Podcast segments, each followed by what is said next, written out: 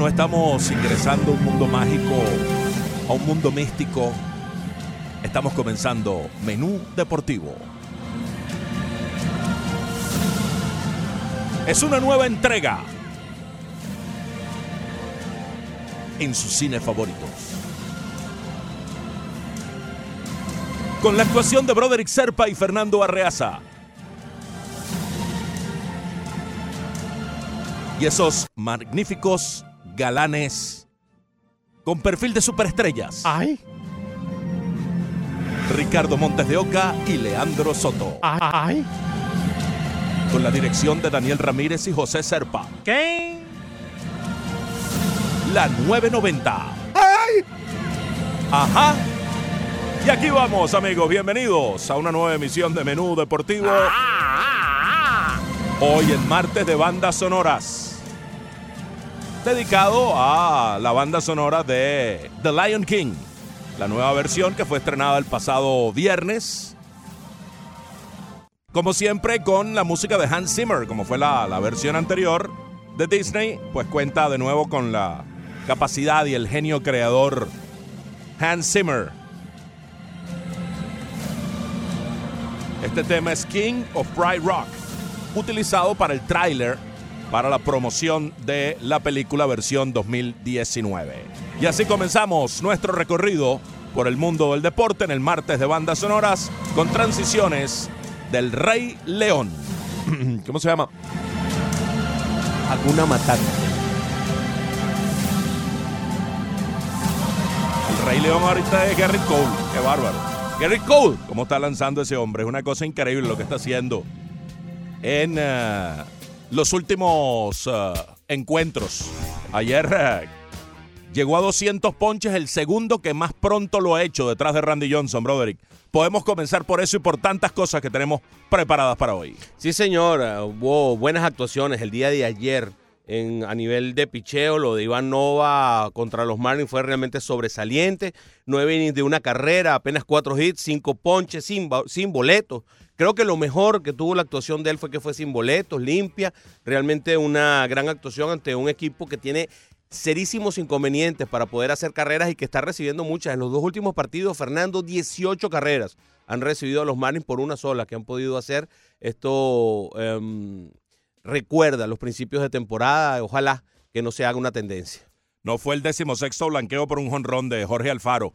Y Nova que la tienen prendida contra los Marlins, Iván Nova. Eh, 5 y 0 con 0.98 de efectividad de por vida Sí. tiene el dominicano. Si, si, si lanzara contra los Marlins, nada más sería el mejor pitcher del mundo. Sí, eh, él es un pitcher normal. Mm, Caramba, mm, eh, yo no sé ni siquiera si es número 4 o número 5. Ha tenido una carrera con algunas luces, En pero algunos momentos, sí. con poca consistencia. Pero sí, contra los Marlins luce como, como Tom Seaver. Sí, sí. Lo de Gary Cole, bueno, siete innings de una carrera, par de hits recibidos, 11 ponches, un boleto. El día de ayer, eh, bueno, de verdad que lo de Gary Cole ha sido extraordinario. Otro que tuvo una gran actuación fue Eduardo Rodríguez.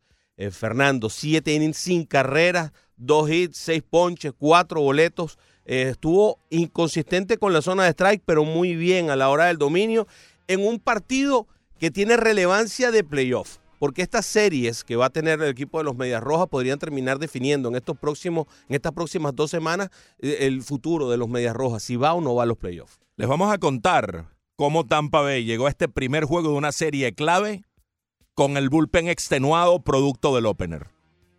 No tenían pitchers ayer.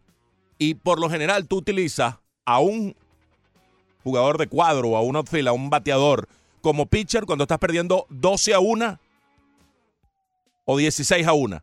Ayer utilizaron a Michael Brosor, el novato segunda base, con el juego 8 a 3. No tenían cómo y el, y el abridor, que es este tipo de, de pitcher que ellos han estado utilizando detrás del opener, No tiene la estamina. Y no, y no fue largo ayer, no fue los cuatro o cinco innings que esperaban, Claro. se quedaron cortos y no tuvieron cómo defender el partido. Entonces esto es producto de eh, esa, esa demanda que impone el opener en el sobreuso del bullpen, porque la temporada te va colocando distintas circunstancias a las cuales hay que responder y llegaron justo a esta serie sin respuestas. ¿Tú sabes qué es lo que pasa con eso? Lo decíamos ayer. que hay que manejar para 162 partidos. Cuando este tipo de cosas te pasan, ese sobreuso tiene mucho que ver con cómo manejas tú los recursos. Normalmente ese, primer relevista no va a 5, de 5 a 6 innings como van los abridores. Ese relevista va de 3 a 4. Entonces se va generando un proceso de desintegración de la estamina muy interesante. Ellos se exigen más en cada picheo porque saben que van más corto que lo que hace un abridor normalmente. Ese tipo de cosas que pasan y que van cambiando la mentalidad y van dañando la estamina desde el punto de vista de lo que yo puedo producir en un abridor. Eso le ha pasado, eso le pasó, bueno, ya está, está en las menores. ¿Cómo que se llama? Yarborough.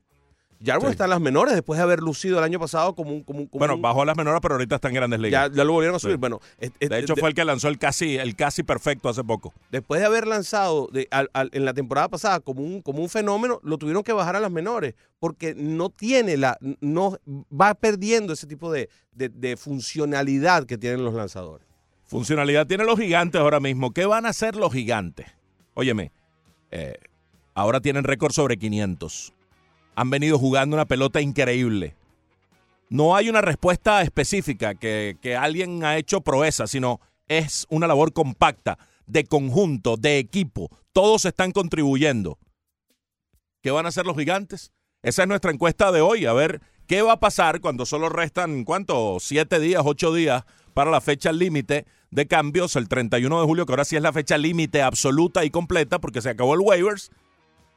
Lo plantea triunfante Ricardo Montes de Oca a continuación. Buenos días, Fernando Broderick, amigos de la 990 y ESPN Deportes. Así es, en arroba 990 ESPN Deportes, la pregunta. Los gigantes de pronto tienen récord positivo de 51 victorias y 50 derrotas. ¿Qué cree usted? ¿Se reforzarán o cambiarán piezas antes del 31 de julio? Y bueno, las dos opciones son compradores, serán compradores o serán vendedores. Arroba 990 ESPN Deportes, vaya bote y le da retweet. Sí. Bueno, y cuéntame, ¿cuál es tu opinión, mi querido Ricardo? Ah, ¿Qué puede pasar? Yo creo, dilema. yo creo, yo creo que van a ser, o digamos, yo creo que lo más adecuado será que se mantengan con su planteamiento original de ser vendedores. Creo que a pesar del buen récord y de la buena racha, sigue siendo un plantel que hay que, eh, eh, que bajarle la edad promedio, ¿no? Ok, creo que, que, que este plantel, el tope lo está alcanzando ahora mismo y no sé si sea suficiente. Creo que lo que pueden sacar, por ejemplo, con Mason Baumgartner les puede beneficiar en los años próximos porque entendemos que este año sería, imagínate, un milagro que fueran un equipo ya de por sí a postemporada. Eh, entonces creo que deberían adecuarse y mantener su, su plan de, de ser vendedores. El plan que tenían desde el comienzo. Pero en este momento están apenas a dos juegos del segundo comodín. Sí, pero no sé. Creo que les puede salir caro no ser vendedores y no sacar el mayor provecho a lo que tienen ahora. Y después perder, por ejemplo, a Mason Baumgartner, que no ha dado señales de, de continuar con el equipo. Es decir, en dos, tres meses Baumgartner no va a ser parte de tu conjunto. Eh, yo creo que sería, sería complicado, sí. Obviamente la posición en la que están es complicada con respecto a los fanáticos. Pero creo que lo más inteligente es, es seguir siendo o, o mantener ese plan de vendedores. Muy bien, vamos a escuchar la opinión sabia, entendida y conocedora del señor Leandro Soto. Muy conocedora, siempre Muy conocedora bien, porque y muy conoce a entendida. mucha gente. Sí, sí, sí. Ah, muy bien. ¿Qué tal, brother? ¿Cómo Muy bien. estás? ¿Cómo, ¿Cómo te estuvo va? tu día ayer? Muy bien, gracias. Excelente. Qué bueno, qué bueno. Muy bien también. Fernando Arreaza, ¿cómo está usted el día de hoy? Muy bien, aquí vamos. Qué la- bien, qué bien. En la lucha. En la lucha siempre. Siempre en la lucha, Arreaza. Eh, yo me voy eh, un poco con el pensamiento de Ricardo Montes de Oca. Voy por los vendedores. Creo que el equipo de los gigantes debe vender. Y no solamente por lo que ya mencionó aquí mi partner, sino también porque si ellos están tan cerca del comodín, es porque estos jugadores han demostrado algo. Y de por sí están en el mejor momento para sacarle lo más posible, porque este conjunto ha llegado a acercarse tanto del comodín y pueden usar eso como ficha de, de negociar, ¿no? Contra otro equipo. Mira, estos son los que me han ayudado a llegar a este punto y te pueden ayudar a ti a llegar hacia tu cometido, serie mundial, playoff, lo O que sea, sea. tú tiras la toalla como sea. Sí, sí, porque es que yo pienso que este equipo desde hace mucho tiempo está luchando contra una reconstrucción que al final del día creo que la van a agradecer los fanáticos. Muy bien. Ahora mismo yo no creo que agradezcan si tiran la toalla cuando están tan cerca. Yo hace unos días decía que, que me parecía artificial esta reacción. Todavía no hay un- un- una, una sustancia demasiado importante, una muestra demasiado grande como para pensar que esto sea de verdad, verdad, y que este equipo juegue el comodín y se vaya, se mantenga en la pelea, se mantenga luchando, adquiera peloteros en vez de vender y van al partido por el comodín y lo pierden y se quedaron de nuevo sin granja o no adquirieron los prospectos que necesitan para el futuro. Ese es el gran dilema que tiene Brian Sabian en este momento. Este es un equipo que ha ganado 9 de 10 y 16 de 19 para ponerse sobre 500. Saben que hay piezas que están pues por irse, aunque está por regresar Johnny Cueto, que está bastante adelantado en su evolución de la cirugía Tommy John y ese puede ser un muy buen pitcher para los dos meses finales de campaña si regresa en la condición que alguna vez exhibió el derecho dominicano. Es un tremendísimo dilema.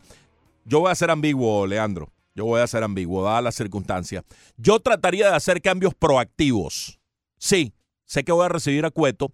Tal vez puedo prescindir de Von Garner, pero no lo cambio por un novato. Lo cambio por alguien que me pueda ayudar ya. Michael Conforto. a seguir peleando. Por un Michael Conforto, por un Clint Frazier, por un pelotero que está listo para ayudar ahora. Entonces creo que esa puede ser una, una, una ventanita para no desalentar a esa afición que te está apoyando, que ha visto crecer al equipo, que está en la temporada de despedida de Bruce Bochy, que también es parte, eh, digamos, romántica de todo esto. Se despide una figura como Bochy y, y ser inteligentes en las transacciones sin necesidad de tirar la toalla, buscar también futuro. Eso es exactamente la respuesta que yo iba a dar. Yo sí salgo de Von Garner. Yo sí creo que Von Garner está de más. Yo buscaría la forma. Eh, eh, Longoria en este momento está en la lista de lesionados. Eh, va a ser un poco más difícil colocar a Longoria, pero hay que, hay que ver si Longoria puede regresar para, para ver si lo podemos colocar lo más pronto posible y salir de ese par de piezas buscando peloteros que ya me puedan ayudar a, reensamblar el equipo. Ojo, este es un equipo que por sí no es un equipo malo. Es un equipo que tiene a Brandon Bell, que tiene a Posey, que tiene a Crawford, que tiene a Panic.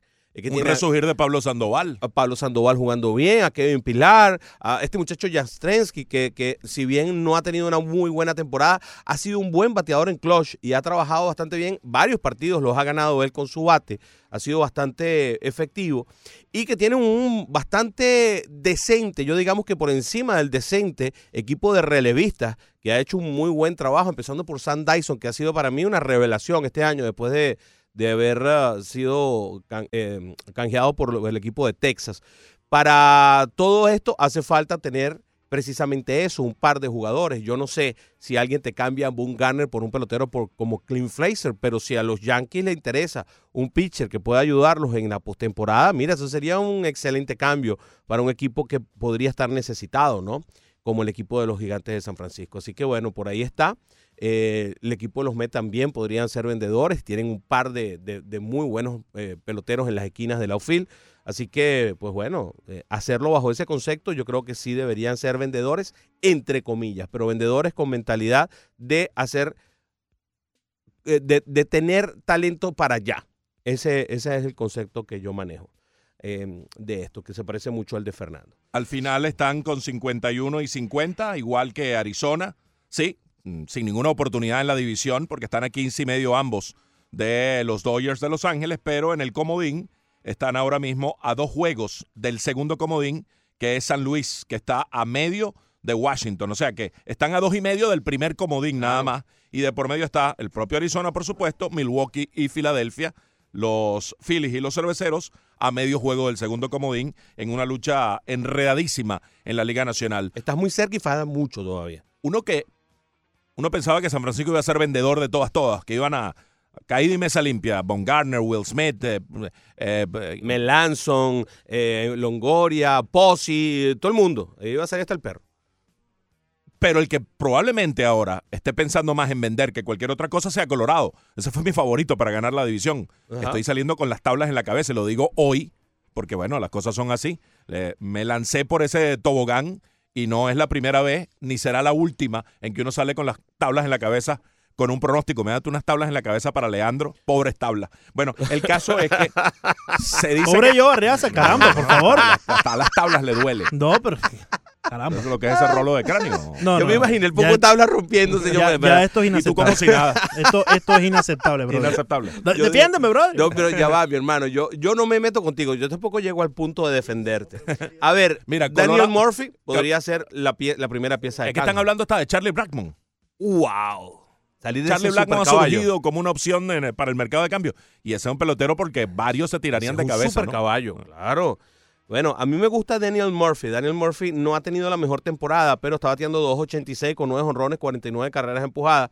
La salud de él es endeble, pero ahora que aprendió a jugar primera base, podría ser útil en diferentes equipos, sobre todo en la Liga Americana, en donde puede jugar primera base y ser bateador designado. Y este es un muy buen bate. Otro de los que no sé si estará a disposición, pero podría ser eh, muy interesante, es mm, Nolan Arenado. Parece lo acaban de, firmar para convertirlo en el hombre franquicia, ¿no? Pero que de- de- de- es que no está la franquicia. ¿Dónde está la franquicia? Bueno, no, pero, o sea, le acaban de dar la extensión, una de estas cuatro grandes extensiones y grandes contratos, como el de Mira, Machado, como el de eh, el Harper o el de, Desmond. o el de Trout. El otro es Ian Desmond. ¿Cuántos equipos pueden estar interesados en Ian A? Colorado, lamentablemente, le ha fallado el picheo. Eh, nunca tuvieron picheo. Siempre fue un equipo dependiente, ultra dependiente de la ofensiva. Y se defendían a fuerza ofensiva, pero esta vez parecía que tenían una rotación sólida con Carl Freeland, con Germán Márquez, con eh, John Gray, eh, con Lambert. Lambert que apareció ahora, a Sensatela, Anderson. que lo bajaron a ligas menores, y ninguno ha funcionado. A Carl Freeland, que el año pasado fue cuarto en el Sayón, lo bajaron a ligas menores. Germán Márquez ha sido inconsistente, de pronto tiene un juego impresionante, pero de pronto lo caen a batazo. Eh, el, el número 3, John Gray, también muy inconsistente. Entonces, la, la rotación supuesta no ha funcionado y eso ha sacado a, a Colorado de carrera. Bueno, en todo caso, ellos tienen a McMahon en segunda y a, Trevor Story en el shortstop. Yo no creo que estos sean candidatos a salir bajo, bajo ningún concepto. Podría ser otro que salga, podría ser Ya- Ayaneta, pero no tienen otro segundo, otro segundo receptor. Y tampoco creo que Ayaneta vaya a generar ningún interés. Eh, tienen a Raizel Tapia, que es un muchacho de 25 años, un prospecto que está en el jardín izquierdo. Ahí lo que, los que suenan, lo que podrían salir son Murphy, Desmond y Blackmon. De Blackmon es el que están comenzando a, a- a surgir rumores. y el cerrador White Davis. Ese es el otro que podría, que podría salir, quizá, que podría generar un interés tal que valga la pena, ¿no? Y, y que, y que ganen el dinero. Porque eso es otra cosa. Se supone que esto es para reducir nóminas, ¿no? También. Eh, Ayer el 11 estuvo flotando en el ambiente en Houston en el día de la celebración de los 50 años de la llegada del hombre a la luna. Y estuvo el hijo de Neil Armstrong, el hombre que dijo la, la famosa frase, un pequeño paso para un hombre, un gran paso para la humanidad. E hizo el primer picheo, Rick Armstrong. Y el 11 estuvo flotando en el ambiente. Les vamos a contar de qué se trata como parte del programa de hoy. Comenzó la pretemporada para el Barcelona, perdió ante el, El Chelsea. Eh, también hay noticias de que hasta regalados son capaces eh, el Real Madrid y Florentino de enviar a Gareth Bale a China o a la Conchinchina o, o más lejos si se puede. Se quitaron de encima el peso de Dani Ceballos, que es un peso muy eh, ligero, pero eh, están buscando desesperadamente salir de la nómina, de, de- de cualquiera en la nómina del equipo del Madrid que no está haciendo las cosas bien. Oye, y me llama la atención esto que todo el mundo o, o muchos jugadores le están sacando el cuerpo al Mundial FIBA. Por eso el Mundial de Fútbol es el Mundial de Fútbol, pero yo no, yo no me imagino a Messi o a, o a varios de los grandes jugadores diciendo, no, no, yo no voy a jugar con Argentina porque el Barcelona es mi prioridad o, o el Real Madrid o, o el Chelsea o, o el Liverpool. No, no, el Mundial de Fútbol convoca y nadie le dice que no. En cambio, el Mundial de Básquet o el Clásico Mundial o a los Sí, Mundiales, chico. todo el mundo les, los ningunea. El de básquet, que es un evento tan importante también, en- por Estados Unidos no quiere jugar nadie. Nadie, ¿no?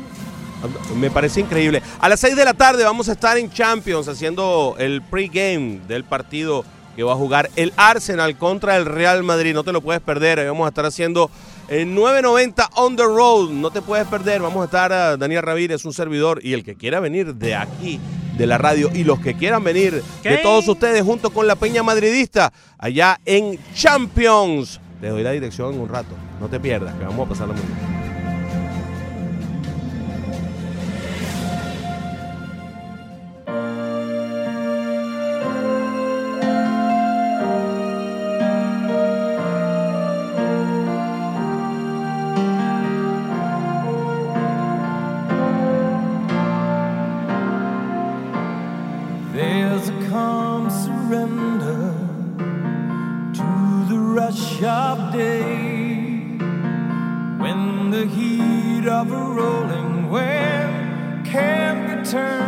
Hoy es martes de bandas sonoras. Continuamos con todos ustedes a las 11 y 25.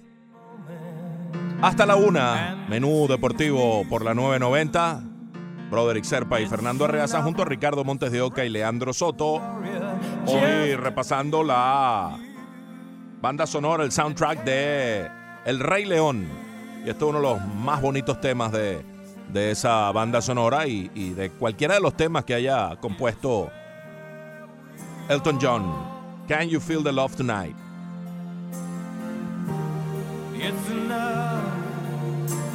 Es uno de los temas que identifica The Lion King, estrenada el pasado viernes en su nueva versión. Bien, ya que estás haciendo una lista de Rey León, te puedo hacer una listica de, de leones. Mira, José Abreu, Jordan Álvarez, Julie Gorriel, Joan Moncada, Aled Mis Díaz.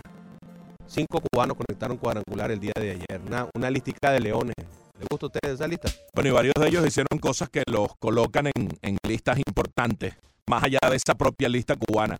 Por ejemplo, Jordan Álvarez, con uh, su honrón número 11, empató a Albert Pujols con mayor cantidad de carreras impulsadas para los primeros 30 juegos en las grandes ligas. Pero no conforme con eso, en el mismo partido dio un doble en el tercer episodio para establecer la marca y quedarse él, el muchacho de 22 años de las Tunas, con el registro para un novato. 35 carreras impulsadas en los primeros 30 juegos, superando a Albert Pujols en su año de novato. Como el mejor de la historia. Sí, sí, es un Ajá. récord histórico Sí, para un novato, como estamos diciendo, Jordan Álvarez. Y José Abreu, que pues quedó involucrado en una lista porque ayer Nelson Cruz dio su honrón número 20 y fue su temporada número 11 de manera consecutiva con al menos 20 Se cuadrangulares. dice fácil, ¿eh? Se dice fácil, pero es una lista realmente importante. Así como también, eh, bueno, el, el que realmente llegó a 20 jonrones, bueno, también llegó como Cruz, eh, lo- es un hecho cierto. También llegó JD Martínez. Y él se unió a Mike Trout, y es aquí la lista donde está José Dariel Abreu, Mike Trout, Anthony Rizzo, Edwin Encarnación, Nelson Cruz y José Abreu con ah, al menos 20 jonrones o más desde 2014 en adelante. Son los únicos bateadores en las grandes ligas en este Son momento cinco nada más. que tienen esa seguidilla de temporadas consecutivas desde 2014, conectando 20 o más cuadrangulares. Fíjate que uno empieza a decir que hay tanta gente conectando más de 20 jonrones y hay tanta gente, porque hay muchos bateadores conectando 20 jonrones. Y fíjate que, que en los últimos cinco años son solo cinco, ¿no? Los que han conectado 20 jonrones de manera consistente. Suena, suena, eso eleva mucho más también ese, ese récord que, que tú me estás hablando de Nelson Cruz personal de 11 temporadas consecutivas conectando 20 o más cuadrangulares. Y ese 11 que estuvo flotando ayer en, en el uh, Minute Maid Park, cuando se celebraba eh, el medio siglo de la llegada del hombre a la luna, cuando aquella proeza de Neil Armstrong, Buzz Aldrin y eh, Michael Collins, los tres astronautas que estaban en el Apolo 11, ayer fue pues conmemorado eso y Rick Armstrong, hijo de, de Neil Armstrong, el hombre que como comentábamos, pues dijo la famosa frase al descender, al poner el pie sobre la luna, que era un pequeño paso para un hombre, pero un gran paso para la humanidad. Pues bueno, Rick Armstrong además lanzó un strike y fíjate todo lo que pasó. El juego eh, tuvo 11 ponches de Garrett Cole. Fue su juego número 11 con 11 ponches. Yadier Álvarez conectó su honrón número 11 y los Astros hicieron 11 carreras. O sea, Ok. no pudieron haber homenajeado mejor, sino con puros 11, la llegada del Apolo 11 a la Luna el día en que eh, lo festejaban en Houston. We have a problem. No, ayer no tuvieron ningún No, problema. ayer- en Houston la cosa funcionó ayer perfectamente con el Apolo 11. Pura sonrisa. 50 jugadores, Fernando, 50 peloteros de grandes ligas han conectado 20 o más cuadrangulares esta temporada. Es una barbaridad. Todavía faltan dos meses para que se acabe el béisbol y ya van 50 peloteros que han conectado 20 o más cuadrangulares esta temporada. Y si llevamos esa lista, hasta los que tienen 15 son 102 los peloteros que han conectado 15 cuadrangulares durante este año. Y el que encabeza la, la lista de manera colectiva, Minnesota, ayer le descargó 5 a los Yankees. Es el octavo juego en esta campaña en que Minnesota descarga 5 o más honrones, la máxima cifra en la historia y todavía falta bastante temporada por recorrer. Boston, el, el equipo de Boston del 77 tuvo ocho juegos de cinco o más honrones.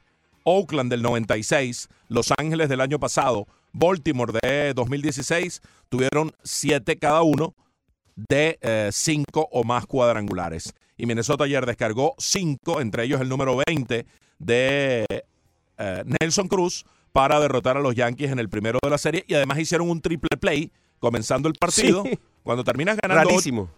no, bueno, fue el clásico. Tercera, segunda, segunda, primera. Yo digo rarísimo es por la lentitud con la que se hizo la jugada, porque no se vio como una jugada relampagueante. Oh, yo la vi, Eh, pero absolutamente relampagueante. Fíjate el, fíjate el pivot del segunda base para que tú veas. Te va a sorprender. ¿Sí? Rapidísimo. No, no, no. Y, No, y no, fue hacia yo vi- atrás Yo vi otra jugada entonces. Lo que hizo Arraez para soltar la bola. Ese sí. espectacular. Scott hace el, el pivot sobre el corredor encima, pero Hacia atrás lo hace inclusive. A mí me pareció rapidísimo. Y si no lo hace rapidísimo, no hay manera de que se complete el triple play. Claro, corría de una encarnación que de alguna manera facilitó la jugada porque encarnación no es tan rápido. Pero a mí me pareció absolutamente relampagueante la jugada. Primer triple play que hace Minnesota desde 2017 y el número 3 en total. Cuando, una, cuando un partido termina 8 a 6 y haces un triple play en el primer inning, bueno, probablemente allí ganaste el juego. Porque si no haces el triple play, entraba una carrera, el inning quedaba vivo, quién sabe qué pasa, y el juego pudo haber sido otro. Eso le dio aire a Martín Pérez, que igual no estuvo en una buena noche, así como tampoco Sisi Sabatia, quien recibió cuatro cuadrangulares. Sí, señor, y hablando de cuadrangulares, y este no es de grandes ligas, este es de las menores. Ayer JJ Bladey conectó su primer eh, cuadrangular como profesional. Lo hizo un jorrón de dos carreras contra el equipo de Charlotte. Está jugando con el Júpiter, con el Hammerhead de Júpiter. Así que el muchachito de 21 años ya puso su primer jorrón después de venir de conectar 27 en la NCAA como líder de cuadrangulares de su división. Así que bueno, bienvenido JJ Bladey a los uh, Hammerhead de Júpiter, sucursal clase A fuerte de los Marlins. Sí, ayer eh, reportábamos que tuvo de 8 a 3 el fin de semana, debutó el viernes eh, y da rápidamente su primer cuadrangular. A este muchacho lo ponen en clase A y en clase A fuerte de una vez, no lo ponen en liga de novatos. Eso deja saber cuán confiados están los Marlins en que va a tomar la ruta corta para llegar a grandes ligas.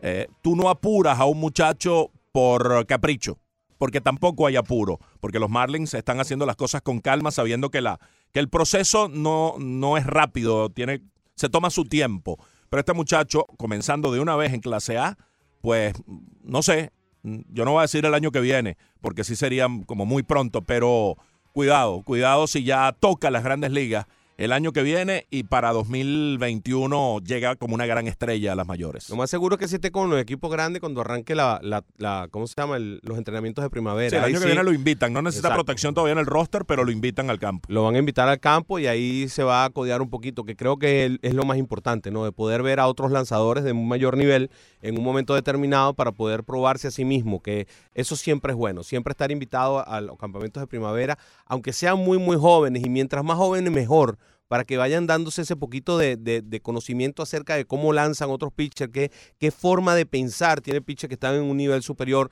cómo rompen otras curvas que están un poco más trabajadas, otros picheos quebrados que están un poco más trabajados, aunque no es el momento más ah, idóneo de los, de los lanzadores, siempre tienen algo más que los lanzadores de ligas menores que mostrarle a un novato. Incluso compartir un locker con los jugadores de grandes ligas. Ese fogueo, cómo se comportan, cómo se conducen. eh, el viaje en el autobús para ir a visitar en Fort Myers a, los- a los Medias Rojas o a los Mellizos. Ese tipo de cosas ayudan a formar. Recuerdo cuando Chipper Jones fue tomado número uno por los Bravos de Atlanta. Él ese año lo perdió por una lesión de rodilla. Y los Bravos no quisieron enviarlo a, a ligas menores, lo mantuvieron todo el año con el equipo grande para que adelantara el proceso de formación viendo jugar al equipo Ajá. de grandes ligas, eh, relacionándose con los jugadores de grandes ligas.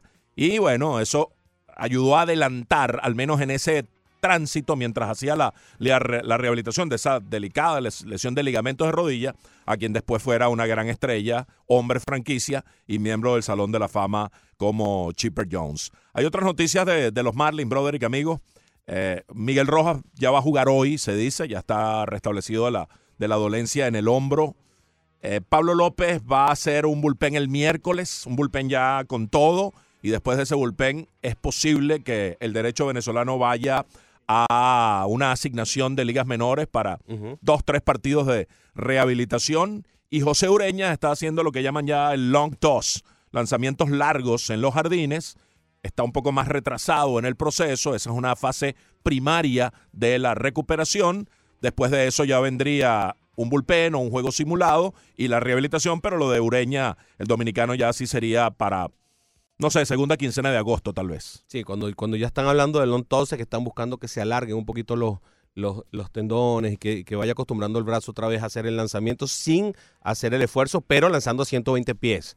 Eso, eso es una distancia más o menos importante en donde ya se Sí. puede probar que se puede que se se está haciendo un cierto esfuerzo con el brazo. Exacto, le pone cierta intensidad. Exacto, sí, que, que- que es diferente a cuando, a- a cuando calientan a 60, que es, mucho más suave, que ya es nada más el calentamiento, como para ir soltando un poco eh, esa zona, ¿no?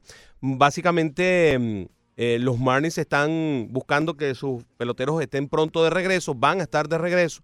Yo creo que el equipo, el equipo va a mejorar un poco, a pesar de que lo que habíamos avisorado era que el team iba a sufrir un bajón brusco hacia finales de temporada porque iban a parar a varios de los lanzadores, porque por el cansancio normal, etcétera, etcétera. Creo que ha sido tan, tan complicada la temporada para ciertos brazos que vamos a tener en buen buen momento a, Pablo López y vamos a tener también en buen momento a, al mismo eh, Ureña. O sea, el equipo va a tener un, como, un, como un refuerzo en- dentro de ellos mismos, dentro de sus lanzadores, y no va a tener que, que sufrir esos shutdowns que pueden ser eh, eh, bruscos para el equipo. Creo que el, cuando lleguen los shutdowns, igual que la, la estadía de Yamamoto ahora o la de Gallen, van a ayudar a que se llegue con un buen staff de lanzadores hasta el final de la temporada sin necesidad de, de sufrir eh, serios inconvenientes, ¿no? De tener que parar brazos y tener que buscar en ligas menores a peloteros para subir. Creo que, que- creo que está bien lo que ha sucedido durante la campaña para la estabilidad de un, de un staff de picheo. Sí, llevarlos poco a poco, no sobrecargarlos de innings. Y en, en este caso de temporadas complicadas, más allá de restricciones, de regulaciones, de llevarlos con cuidado, hay un pitcher que sí tiene un bajo rendimiento que requiere una, me parece una decisión. Sí. Trevor Richards ayer volvió a irle muy mal, pero muy, muy mal. Volvió a recibir mucho castigo y en sus últimas siete salidas tiene 0 y 6 con 7.32 de efectividad. A mí me parece que cuando regrese eh, Pablo. López, que probablemente es el primero que viene en camino, eh, sea Trevor Richards quien ceda su lugar en la rotación. A lo mejor hasta lo dejan libre, eh, porque No sé si tirar la toalla tan, tan así, tan abruptamente con, con él, eh, pero darle un, un break, darle oxígeno, enviarle un ratico al bullpen, a que se reencuentre, a que, a que se, no sé, se redescubra él. Eh, pero hace falta algún movimiento porque eh, le está haciendo daño ya, me parece, permanecer en la rotación, porque mm, yo me imagino que la confianza la debe tener por el suelo en este instante. sí, de repente utilizarlo en el bullpen, porque este bullpen sí ha sufrido bastante y sí, sí ha trabajado bastante el, bullpen de los Marlins. A diferencia de los lanzadores abridores que encontraron en Yamamoto y en Gallen, ayuda, ayuda muy pertinente y muy buena, y unos lanzadores que ya llevan una buena cantidad de innings en el, en el staff de relevista de los Marlins que hay que revisar. ¿Verdad? A ver eh, si se empieza a pensar en darles un descanso a algunos de ellos, jóvenes todavía, que en un momento determinado pueden empezar a, sufrir eh, problemas de cansancio. Yo creo que mm, hay que pensar un poco en Guerrero, hay que pensar un poco en Guerrero. Ya Guerrero no está lanzando más nada sino recta. Eh, yo no sé si es que él perdió la confianza o que está desgastado o que no se siente cómodo con ninguno de los otros lanzamientos, pero las últimas salidas ha sido recta y recta y recta y recta y recta. Se pone fastidioso. Llega un momento que uno ya de ver las 99, las 98, se pone fastidioso de que no haya ningún otro lanzamiento. Yo creo que esto o le está comiendo el cerebro o no sé qué es lo que está pasando con él, pero yo no creo que sea el, el- el- el- catcher pidiendo recta permanentemente a este, a este lanzador. Si es así, entonces deberían pensar en, en bajarlo, porque si tú vas a tener un pitcher que nada más se va a parar ahí a recta limpia todos los turnos, en todos los pateadores, a todos los, en todo momento, yo creo que estás, estás teniendo un grave problema. Vamos a ver qué tipo de, de decisión tomarían con, con él. Ah, tenemos un minuto antes de ir a la pausa. Leandro asienta con su enorme cráneo, dice que sí y le damos paso a Manny, que pues está en línea y lo recibimos. Manny, bienvenido. ¿Cómo están muchachos? Saludos a Brother y a ti, Fernando, y a Leandro y a todos por ahí. Gracias, Este, Manny. Este muchacho, como yo comenté en estos días, no sé, unos programas atrás, Jordan Álvarez, creo que se va a perder de vista, de verdad que creo que nos vamos a olvidar de José Abreu, de Giovanni Céspedes y de todos estos cubanos grandes que han pasado por la, la Grande Liga. No lo estoy diciendo a, a- a pronto, sino a futuro.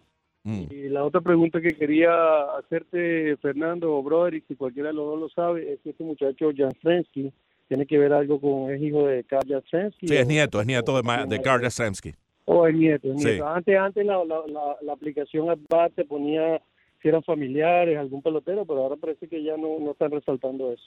Por eso les pregunto. Sí. Saludos. Gracias, Manny, por tu comunicación. Una pausa, señor Leandro. Vagabonds um leave the very best. So prepare for the chance of a lifetime. Be prepared for sensational news.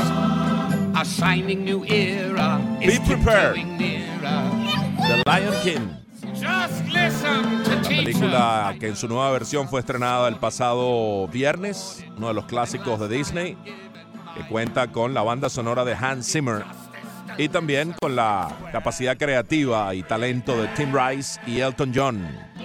Este es otro de los temas que suena en la banda sonora y que hoy estamos repasando en este martes de bandas sonoras en el menú deportivo a través de la 990. Seguimos Brother y Serpa y Fernando Arreaza, 1146, junto a Ricardo Montes de Oca y Leandro Soto. Para complementar un poquito lo que, lo que le estábamos respondiendo a Manny. Manny, eh, en, en Baseball Reference, al final de cada una de las biografías aparece quiénes son los, los, los familiares Sí. de, de las personas. Al final de la biografía dice pues que es el nieto de Karl Jastrensky. Eh, inclusive, al revés también está. O sea, dice en la de Karl Jastrensky dice que él es el, el- el abuelo de, de- Me parece sumamente interesante esa, porque normalmente, esa, es- normalmente uno pensaría que cierran la biografía, pero no, queda abierta. Y hacen actualizaciones con respecto incluso a, a, ¿cómo se llama? Los debuts de los nietos, etcétera, etcétera, etcétera. Y hay bisnietos inclusive allí. Sí. Y en ese sentido, pues, tiene razón Manny. En el MLB at Bat ponían eso. Ponían esa información y han dejado de colocarla, cosa que me parece muy mal porque siguen cobrando igual. Este Ricardo, ¿cómo va la encuesta? Cuéntanos, por favor. Arroba 990 ESPN Deportes. Los gigantes de pronto tienen récord positivo. 51 victorias y 50 derrotas. ¿Cree usted que se reforzarán o cambiarán piezas antes del 31 de julio? Eh, Y está bien cerrada. 53% dice que van a ser vendedores. 47% dice que no, que vayan a comprar. Arroba 990 ESPN Deportes. Va cerrada, sí, muy, muy cerrada.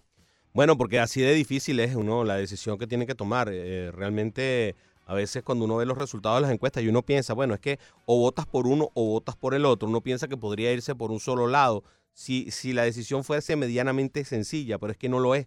Es tan enredada que precisamente hay gente que piensa que sí, otros que piensan que no, y eso es lo que la hace cerrada, y eso es lo que, lo que parece, lo que lo hace más interesante. Es una muy buena pregunta, porque, porque vaya, Fíjate que nosotros dimos una pregunta mixta, dimos una respuesta mixta. Y eso precisamente es por eso, ¿no? ¿Qué hacen los gigantes? Y no solamente los gigantes, hay una serie de equipos con esta, con esta paridad que hay en el comodín en la Liga Nacional que van a tener que tomar ese tipo de decisiones, ¿no? Que van a tener que esperar hasta último momento y quizás eso es lo que haya hecho que este mercado sea frío. A pesar de que este va a ser el primer mercado en el cual no va a haber waivers, este, ha sido frío, se ha movido lento porque yo me imagino que hay una cantidad de equipos que dicen, bueno, ya va, y- espérate, ¿qué hago? ¿Cómo decido? Déjame ver un par de juegos más, a ver cómo me va, cómo me racho, si me racho mal o me racho bien. Sí, estas súbitas reacciones de equipos como, como San Francisco, como el propio Cleveland, que se suponía que iban a ser vendedores, pero Cleveland está que no pierde. Ayer volvió a ganar, se mantiene a tres juegos de, de Minnesota, se mantiene firme en el comodín. Entonces, ¿cómo vas a vender jugando tan bien y con una perspectiva tan positiva de al menos jugar el partido por el comodín? E incluso los indios tienen una esperanza cierta que no tienen los, los gigantes. Los gigantes saben que no van a ganar la división, pero los indios saben que pueden ganar la división porque están a solo tres juegos de los mellizos de Minnesota. Entonces, eh, deben estar eh, mirando hasta última instancia, hasta la fecha tope prácticamente, cómo les va en los próximos cuatro o cinco días. Así de difícil y de dilemática es la decis- decisión de sus gerentes generales para, en definitiva, ver qué camino toman, si son vendedores o compradores. Preguntaba Alberto Leal por Pablo Sandoval. Eh, decía cómo queda el panda ahí. Ciertamente ese, ese es otro nombre que está ahí en los gigantes. Él ya finalmente va a ser agente libre el año que viene. Tiene el buyout, su contrato es hasta este año, y el buyout es de 5 millones de dólares y eso todavía lo paga Boston. El salario de este año de 18 millones 45 mil lo paga Boston. San Francisco le está pagando salario mínimo, 555 mil. Entonces ya va a ser agente libre, ya se termina el contrato con Boston. Ya San Francisco, si quiere retenerlo, tendría que ser bajo otro formato, con otros criterios, con un contrato muy diferente al que tiene ahora. Pero no pierde nada. no pierde nada y podría ganar mucho en caso de que, de que pues algún equipo se interese en Pablo Sandoval, que ha tenido una campaña de, de resurgir, ¿no? Sí, yo creo que ese sí sería el primerito, ¿eh? Ahora que lo estamos viendo, ahora que lo estamos viendo de otra fórmula.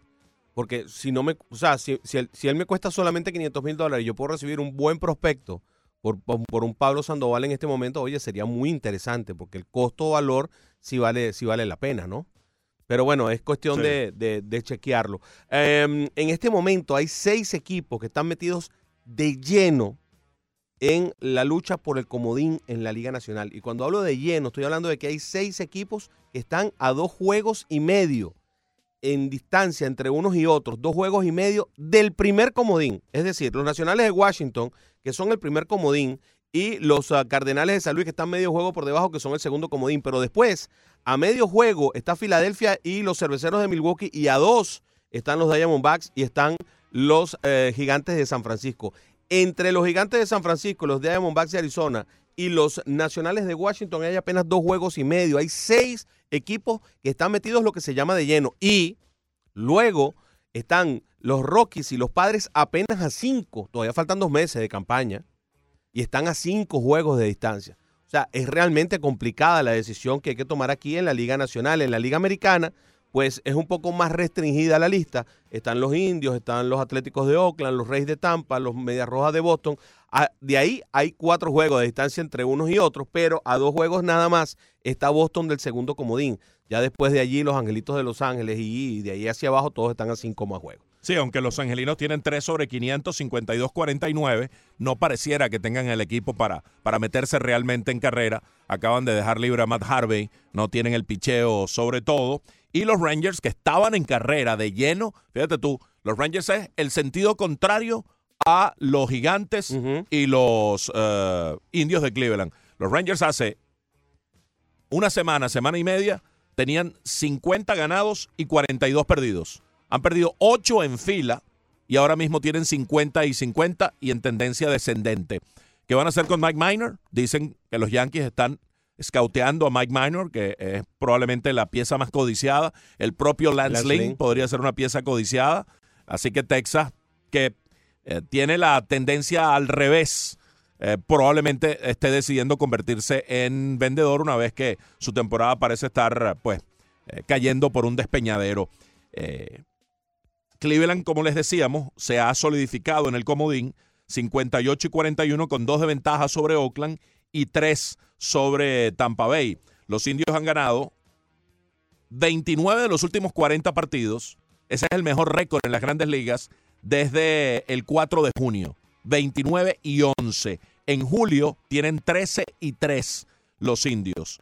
No han desplazado a los mellizos porque Minnesota no se ha caído. Es más el, eh, el ascenso vertiginoso de Cleveland que una caída de Minnesota que ha seguido jugando bien. De hecho, los mellizos pues tienen 61 y 38, que es un récord envidiable.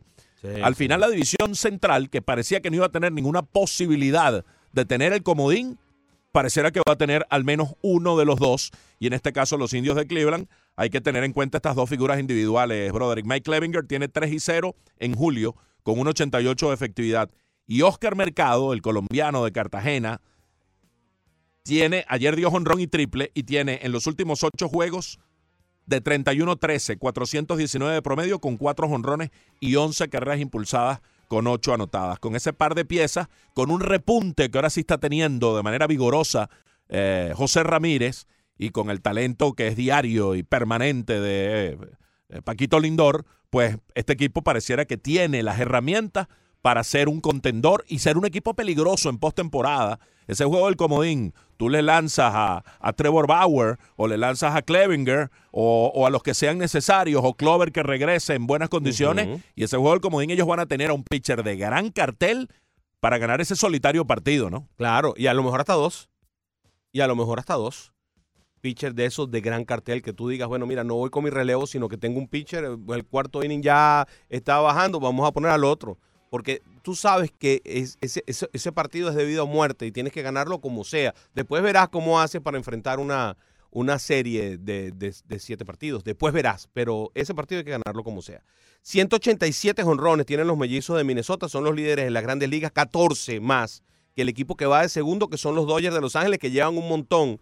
Y el camino al récord está totalmente allanado para este equipo que ayer conectó cinco jonrones con uno de los que venía volando. Los Yankees de Nueva York que siguen volando, están de cuartos en el béisbol con 168 cuadrangulares. Sí, ¿te acuerdas que aquella vez decíamos que cuando los Yankees recuperaron a, a George, en ese momento también recuperaron a Stanton, eh, tenían una furia jonronera increíble, aquella racha de juegos consecutivos conectando jonrones, que de hecho establecieron un récord, afirmábamos que iban a pasar por encima de todo el mundo e iban a terminar como el equipo con más honrones en las grandes ligas. No ha sido fácil, han recortado distancias, pero ayer en el duelo directo con el equipo al que decíamos iba a desplazar, bueno, la mejor parte la sacó Minnesota, que dio esos cinco cuadrangulares y proyectan 304. O sea, romper el récord por casi 30 honrones es una barbaridad. Eso denota lo que está pasando en las grandes ligas en materia de honrones. Es, es tan raro lo que está pasando que ayer Tyler Saladino dio Grand Slam por segundo día consecutivo y no tenía ningún honrón en toda la temporada.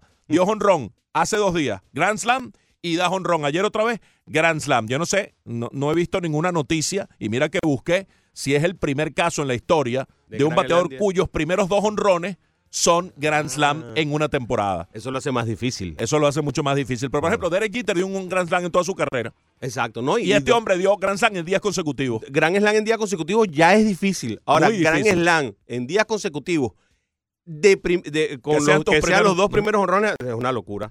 No, no salió en ninguna parte, es un poquito rebuscado, pero probablemente no tenga antecedentes esto. Ah, ayer, dentro de los honrones que dieron los cubanos, hubo tres en el mismo partido. Honrones de Alén Mis Díaz, de Juli Gurriel y de Jordan Álvarez. Y eso emula un partido que fue jugado el 27 de junio del 2014, un viernes, entre los Medias Blancas de Chicago y los Jays de Toronto, en el cual eh, hubo honrón de José Abreu, de Dayan Viciedo y de Alexei Ramírez. Es la única vez anterior en donde tres cubanos habían dado cuadrangular en el mismo partido. Oh, qué interesante eso.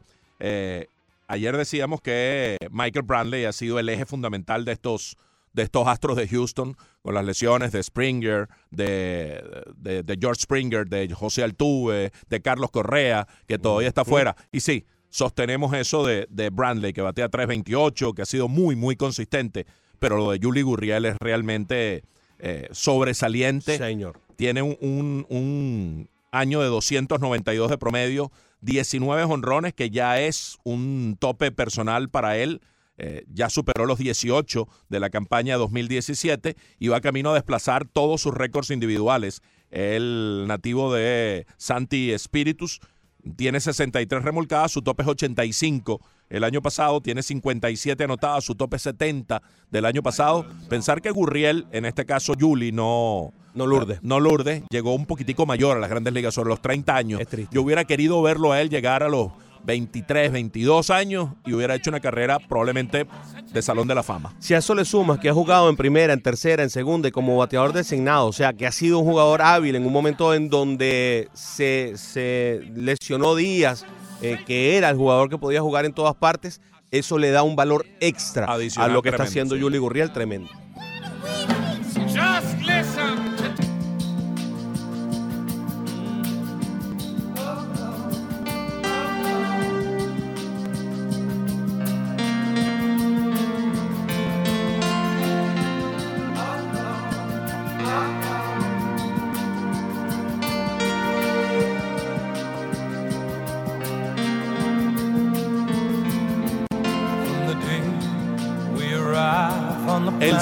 de la vida. The Circle of Life. No puede faltar entre las bandas sonoras de la nueva versión del Rey León, tema de Elton John, letra de Tim Rice, nominada al Oscar por, oh, como mejor canción original de 1994, junto con otras dos canciones. En aquella ocasión, tanto Can You Feel the Love Tonight y Hakuna Matata fueron nominadas. Y Can You Feel the Love Tonight ganó el premio. Monopolizaron, fueron los temas de, de El Rey León en aquella entrega del Oscar del 94. Pues eh, acapararon las nominaciones al Oscar y tenía que ser una. eh, Hubiera sido muy injusto que ganara otra, otra canción por allí. Ganó Can You Feel the Love Tonight, pero esta, The Circle of Life, también estuvo nominada. Hoy en el martes de bandas sonoras, repasando lo que es el soundtrack de El Rey León.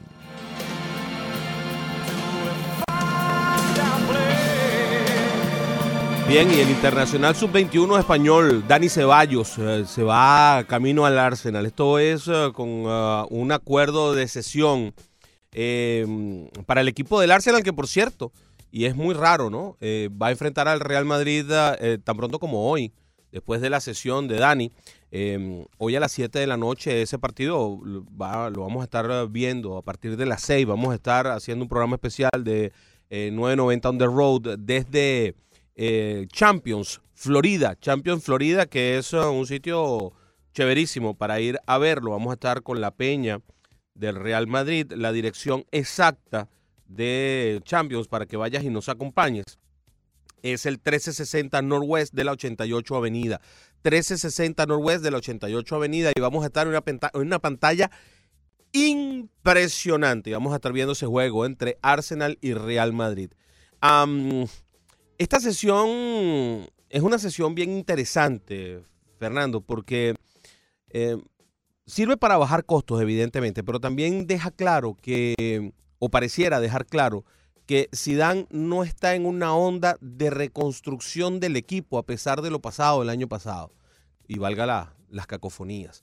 Yo creo que eh, Zidane piensa que con el mismo talento que tenían el año pasado, cambiando las cosas, puede ser competitivo y ganar las cosas que tiene que ganar. Yo creo que él está llamado a, a ser el campeón de la liga. Creo que es la prioridad fundamental del Real Madrid en este momento. Y por ahí eh, creo que él, que- él puede, creo que él piensa que puede lograrlo con esas herramientas. Fíjate que eh, salir de un muchacho como Ceballos, que es precisamente lo que uno se imagina puede ser el futuro del equipo, pues bueno, da como cierta, ciertas luces, ¿no? Y no deja de sorprender que este muchacho de 22 años pues no sea parte del esquema ni parte de la estructura del Real Madrid de esta campaña. Quieren que se foguee, la ficha sigue siendo de ellos. Quieren que tenga juego diario, no lo visualiza de esa manera Zidane y para tenerlo relegado a, a la banca, al ostracismo, es preferible que tenga juego en, un equipo como el Arsenal que tiene pues eh, sus propias eh, metas y ambiciones como equipo importante en la Premier League. Y va a jugar mucho, porque ellos juegan, en la Premier League se juega mucho, los equipos ingleses juegan mucho, juegan muchas cosas, ¿no? Y mm, podría tener bastante tiempo de juego. Ojalá sea así por el bien de él. El Sevilla, el Atlético de Milán y el Tottenham habían estado interesados en hacerse con los servicios de este muchacho durante las últimas semanas, pero eh, Unai Emery fue el que más, mm, el que más insistió en contar con, con ah, Dani Ceballos, que a mí me parece que es un muchacho que tiene un gran futuro, por ahí gira el futuro del Real Madrid, por ahí va. Yo no creo que sea la piedra angular, pero sí va a ser uno de los importantes. Eh, desde el punto de vista del- de, de la creatividad del equipo del Madrid, vamos a ver qué es lo que pasa. La sesión es una sesión sin opción a compra y eso es el por qué el Madrid se lo dio al Arsenal. Creo que es la parte más importante de por qué el Madrid decidió, dentro de todo lo que estaban interesados, era precisamente hacerlo y esto te, da, te deja abierto el por qué. eh, lo al hacerlo con, con esta condición, te deja abierto que sí están pensando con el futuro, pero no de inmediato. Si van a competir, compiten con los viejitos que están ahora, pues como le dice la gente. Van a competir con Modri, van a competir con, con, con Marcelo, van a competir con los que están. Sí, más, más algunas adiciones y, y esperan ellos mm, reacciones de algunos jugadores que siguen siendo jóvenes, pero que han quedado a deber en el pasado reciente, como Francisco Alarcón Isco, como el propio. Lucas Vázquez, Marco Asensio, que den el paso adelante definitivo para que tomen riendas importantes y roles protagónicos en el equipo. Con, con Dani Ceballos pasa un poco lo de Mariano, ¿no? Eh, que también era parte de, esa, de ese relevo, el, el muchacho de, de origen dominicano, que ha quedado un poco también en el, en el camino, salvo algunas apariciones eh, fulgurantes por aquí y por allá, pero sin continuidad eh, en su juego con el Real Madrid, en el caso de, de Mariano. Lo que sí está pendiente y, y como una tarea inminente y, y de gran premura para el Real Madrid es salir de, de Gareth Bale. Al parecer están dispuestos a incluso perder dinero, que se vaya a China sin ningún tipo de pago de rescisión, de cosas de estas cláusulas. Están dispuestos a bajarla. Ficha, sin nada. Es que, eh, vaya, después de las declaraciones de Zidane no queda otro camino. Cuando dijo que era lo mejor para todos, que, que se fuese pronto, si es mañana mejor, y que se declaró esa guerra con el representante de Bale, Jonathan Barnett, respondiendo como una vergüenza eh, a las declaraciones, que fueron una vergüenza las declaraciones de Zidane, y dijo, si Garrett se va es porque él quiere y no porque Zidane lo obligue a ello. No, Zidane está obligando a ello. Eh, sí está obligando a ello. No lo quiere, pero no lo quiere, pero ni en fotos, Sí, ni en sí. pintura. No quiere ver ni, ni el ni, ni el eh, la, la dorsal de él colgada en el locker. No lo quiere. Yo realmente creo que Zidane se excedió. Creo que no son comentarios que debió haber hecho. Creo que son comentarios que, que se, se excedieron. Y eso da pie ahora que este señor entonces diga lo que, lo que dice. Porque cuando te excedes tú, entonces se exceden del otro lado y empieza pues el, el desbarajuste, ¿no? Yo creo que lo del, lo del agente, el representante, es patada de ahogado. Claro. Puede responder lo que él quiera, pero Claro, claro. Zidane tuvo un ejercicio de sinceridad brusco. Muy, eh, muy brusco. Fuerte. Pero el ejercicio de sinceridad creo que refleja eh, cuán rota, cuán resquebrajada está esa relación. Y cuando es así, cuando, hay no, cuando no hay posibilidades de restañarla, de corregirlo, de, de, de parapetear eso, yo creo que el, ejer- el ejercicio de, de sinceridad es válido. Muy bien, en todo caso, el equipo del Real Madrid perdió con el Bayern de Múnich. Rodrigo fue el que hizo el gol del Madrid. Em, no, le, no le ha ido bien en el arranque, como tampoco le fue bien en el arranque al Barcelona, Fernando, que cayó derrotado ante el Chelsea. Sí, correcto. 2 a 1. Un Chelsea, el nuevo Chelsea de Frankie Lampard, ¿no? Dirigido ahora por quien fuera gran figura de la selección inglesa y, y del propio equipo londinense. Eh, está un poco más adelantado en su recorrido, en su preparación el Chelsea que el Barcelona, porque como recuerden la Liga Premier, la Premier League comienza un, poco antes, siempre es la primera liga europea que comienza y por tanto la fase preparatoria es anterior la de los equipos ingleses respecto a los equipos españoles. No obstante ello, fue un partido, según leo en las crónicas, entretenido, interesante, con, con buen fútbol, donde pues ya se mostraron por el Barcelona eh, sus nuevas piezas, entre ellos Griezmann, que parece salió medio tocado por allí de- del partido, pero nada, nada serio. Jugó, jugó bien el ratico, lo que yo pude ver, por lo menos en los resúmenes, lo vi inmiscuido en el partido. Jugaron con un 4-3-3, esto para más o menos dar una idea, ojo, no es lo que quiere decir que así va a jugar el Barcelona, pero salieron jugando con eh, Ter Stegen en la portería, Alba, Untiti, Piqué y Busquets en una línea de cuatro muy, muy, muy bien definida, muy, muy cerrada. Puig, Busquets y em, Roberto en la media y Collado, Grisman como centro delantero y Dembélé por la derecha. Así- fue que salieron al partido de ayer, por supuesto, y falta un montón de gente, ¿no? Sí, falta mucha gente. Para empezar, hace falta el papá de los helados. Sí, exactamente. Falta Messi, nada más y nada menos. Hubo un error colosal de Sergio Busquets. Error de esos de pretemporada, de los primeros partidos de pretemporada, cuando no tienes el ritmo, cuando el ritmo del rival es superior.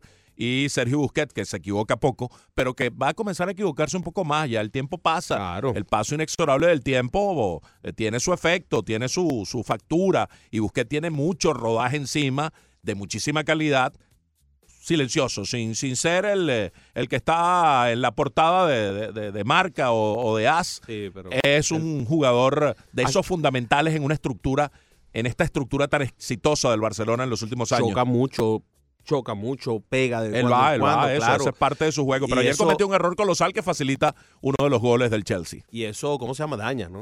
Claro, eso pasa su factura. eh, en algún momento te la va a pasar y en algunos casos la pasa abruptamente. A veces es dosificado, a veces es progresivo, no se nota, sino de a poco, pero a veces llega y llega de pronto, ¿no? Sí, señor. El Chelsea jugó con Kepa en la portería, David Luis, Andreas Christensen, eh, Emerson Palmieri y César Aspilicueta. En la defensa, Mason Mount, Mateo Kovacic, Jorginho. En eh, la media, junto con Christian Pulisic y Pedro, un poco más adelantados. Y Tammy Abra- Abraham, que fue el que hizo el gol. Por cierto, inmenso. Tipo un físico de esos que parece un central eh, jugando como medio centro que puede ser ah, una pieza muy importante para el equipo del Chelsea. Ta- Tammy Abraham hizo el primer gol al minuto 34, después Ross Barkley marcó al 81, Iván Rakitic ti- un golazo de media distancia al minuto 91. Por cierto, Rakitic, que hay un montón de gente pidiéndolo fuera del, del Barcelona, ¿no? Eh, bueno, hizo el gol. No digo más nada. Bueno, cosas que pasan. No me quiero meter en, en Honduras. El Barcelona, por cierto, dejó ir a su canterano más mediático, se llama Xavi Simons, un mediocampista holandés de 16 años que jugó en las categorías inferiores. Se despidió del equipo azulgrana a través de las redes sociales después que los ejecutivos de la entidad no alcanzaron un acuerdo de renovación con su representante y puso gracias en catalán. Fútbol Barcelona, Forza Barça.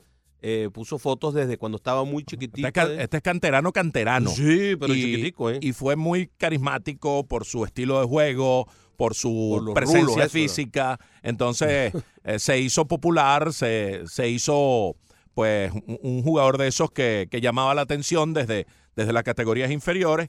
Llama la atención que de pronto pues ya no, ya no forme parte de las categorías inferiores del, del Fútbol Club Barcelona. Dicen que ya su, su manager tiene un acuerdo con el Paris Saint Germain. Que ya estaría, ya estaría acordado. Es hijo de un futbolista profesional de origen surinamés que jugó en la liga holandesa. Y eh, fue contratado, lo, lo- lo adquirió Guillermo Amor. ¿Te acuerdas de Guillermo Amor? Aquel jugador, eh, creo que era del Barça, ¿no? Si mal no recuerdo, Guillermo Amor. Bueno, lo descubrió en Alicante. Así que bueno, así que se le va a este muchachito que era un- una de las banderas, ¿no? Otro de los que debutó en ese partido contra, contra el Chelsea fue Frankie de Jong, ¿no? El, holandés, Sí. que es otro de los fichajes estelares del, del Barcelona. El Barcelona hizo varios fichajes muy buenos que se ajustan muy bien, eh, tienen sentido, tienen coherencia con la estructura del equipo y se declaró feliz. No ha sido un buen partido, hemos perdido, pero han sido mis primeros minutos con el Barça y estoy contento y feliz. He tenido buenas sensaciones, dijo De Jong. Barcelona también aspiraba a De Ligt, pero De Ligt optó por, por el- la Juventus com- como una opción de tener más juego, de llegar en otro estatus y pues ah, ganando prácticamente el mismo dinero que le ofrecía el Barcelona. Así que eh, no pudo fichar a los dos holandeses que, que tan buena actuación tuvieron en el Mundial este, ¿cómo era que se llama? El, del de Naciones, la, la Liga de Copa- Naciones de la UEFA. Ajá, la Liga de Naciones de la UEFA, correcto. El futbolista Cristiano Ronaldo, por Y cierto. con el Arsenal también, eh, perdón, con el Ajax, Con el Ajax, sobre todo. Sí. Cristiano Ronaldo no va a enfrentar por fin delitos por, eh, perdón, un juicio por delitos de violación en Las Vegas. Dice que la fiscalía desechó el caso. Eh, es la fiscalía del condado de, Bra- de Clark, que, el que queda en Las Vegas. Dijo que no podía aprobarse sin que haya lugar a dudas, que hubo un ataque y que eh, tal como requiere la ley, pues decidió poner fin a la investigación. Así que Cristiano Ronaldo sale ileso de esta mm, ah, acusación de crimen de violación que fue interpuesta por Catherine Mayorga aquí en los Estados Unidos. Eh, supuestamente, como dijo Mayorga, Cristiano se había encontrado con ella en una discoteca de Las Vegas, la invitó a una fiesta en su suite y allí supuestamente habría abusado de la modelo mientras ella le, implorara, le imploraba que parara. Esto según la demanda que fue interpuesta por la acusación contra Cristiano, que fue desechada por, por la fiscalía. Sí, son parte de las noticias del fútbol. También hay otra según la cual eh, el Barcelona está en conversaciones con Messi para extender el contrato del delantero y hacerlo ya un miembro de la entidad eh, el resto de su vida, el resto de su carrera, a sus 32 años, pues pareciera lo, lo razonable y lo conducente. Eh, ya tienen nueve contratos el uno con el otro, sería el décimo contrato desde que rubricó el primero allá en 2004 y está en eso Joseph María ah, Bartomeu. Y probablemente por eso, mientras se finiquitan todos estos detalles, pues Messi no estará en, eh, formando parte de, de los partidos de pretemporada. Tiene va, que va tener, también va a tener que jugar. él tiene unas vacaciones un poquitico extendidas, Claro. producto de haber jugado la Copa América Pero- y de pero haber jugado seis jugar. partidos. Por contrato va a tener que jugar aquí en Estados Unidos. Algún partido va a tener Sí, que jugar. alguno. y Sí, de sí. hecho él estuvo en aquel en, en aquella ocasión que Cristiano nunca nunca vino para acá. En las veces que el Madrid, Cristiano casi nunca vino. Sí, Messi a- sí. Aquí jugó Cristiano y, y hubo un muchacho que se tiró para la cancha. ¿Ustedes se acuerdan, muchachos? Hubo Pero un muchacho que se tiró para la cancha y lo abrazó. en una de las primeras veces, ¿no? Sí, yo no me acuerdo en qué Porque año las últimas dos que el Real. Madrid vino para acá, Cristiano no fue parte del, del viaje. Una porque estaba recién eh, culminada la, la Euro con ah, Portugal y se tomó unas vacaciones extendidas y en otra pues no, no sé las razones, pero Messi sí probablemente va a ser parte de la gira norteamericana. En algún momento va a jugar el crack argentino de 32 años. Cuando uno se está poniendo viejo, como me está pasando a mí, chico, uno, las cosas que ya pasaron hace algunos años, las ve como muy cerquita, ¿no?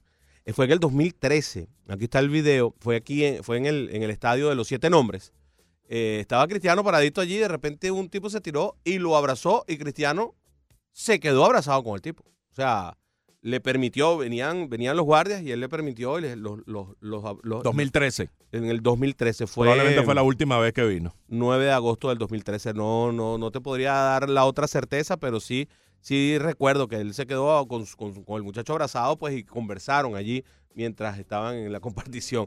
Está aquí peleando Fernando Arriaza con Leandro. ¿Qué Sí, pasa? porque es que ¿Qué Leandro pasa, no, Fernando? no nos Cuéntame. avisa que está Osvaldo en línea. No. Osvaldo, bienvenido. Caramba, disculpa la espera.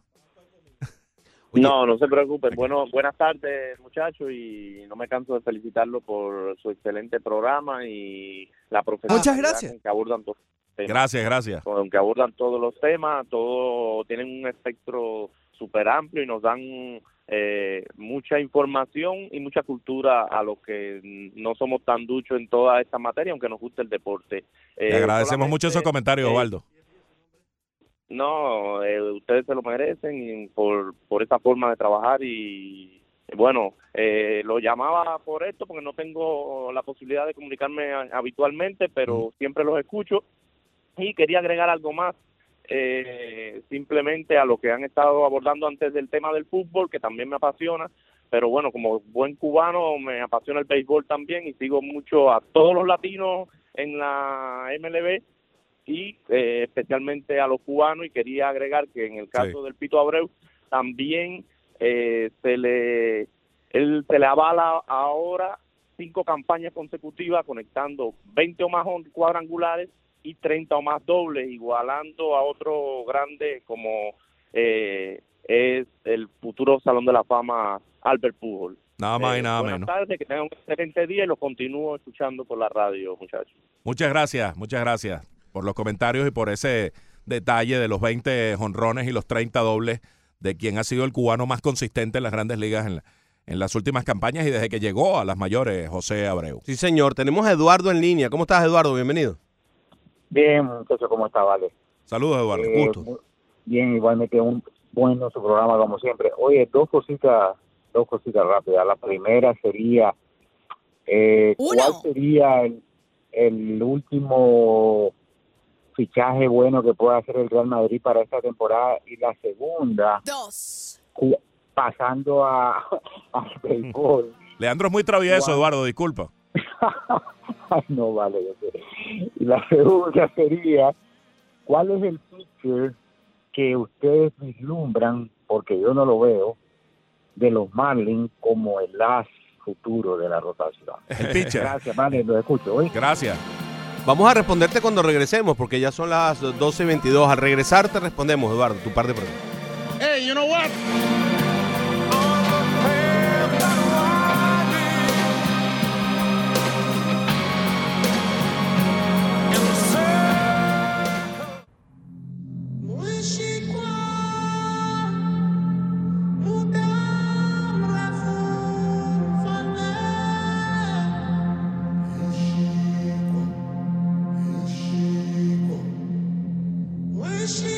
12 y 26, continuamos avanzando en esta mañana tarde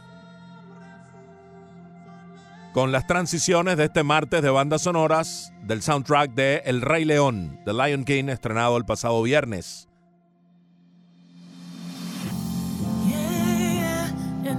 Ahí entra la poderosa y melódica voz de Beyoncé con el tema Spirit. Spirit from the Lion King. Fue llamada para formar parte también de la creación musical de la nueva versión de la famosa película de Disney.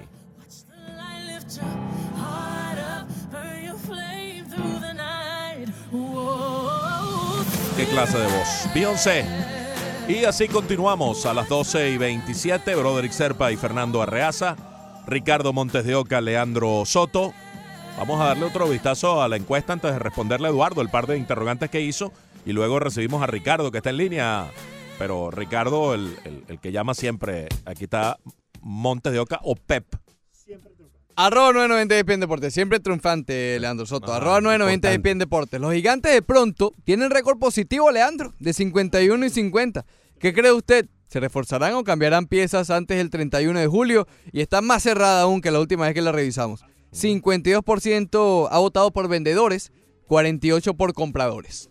Como era que decía el Museo de la Caballería, está más apretado que tuerque submarino. Ah, bueno, está el tuyo, mi pueblo. eh. La primera respuesta es Paul Pogba, ¿verdad? La más simple. Para Eduardo.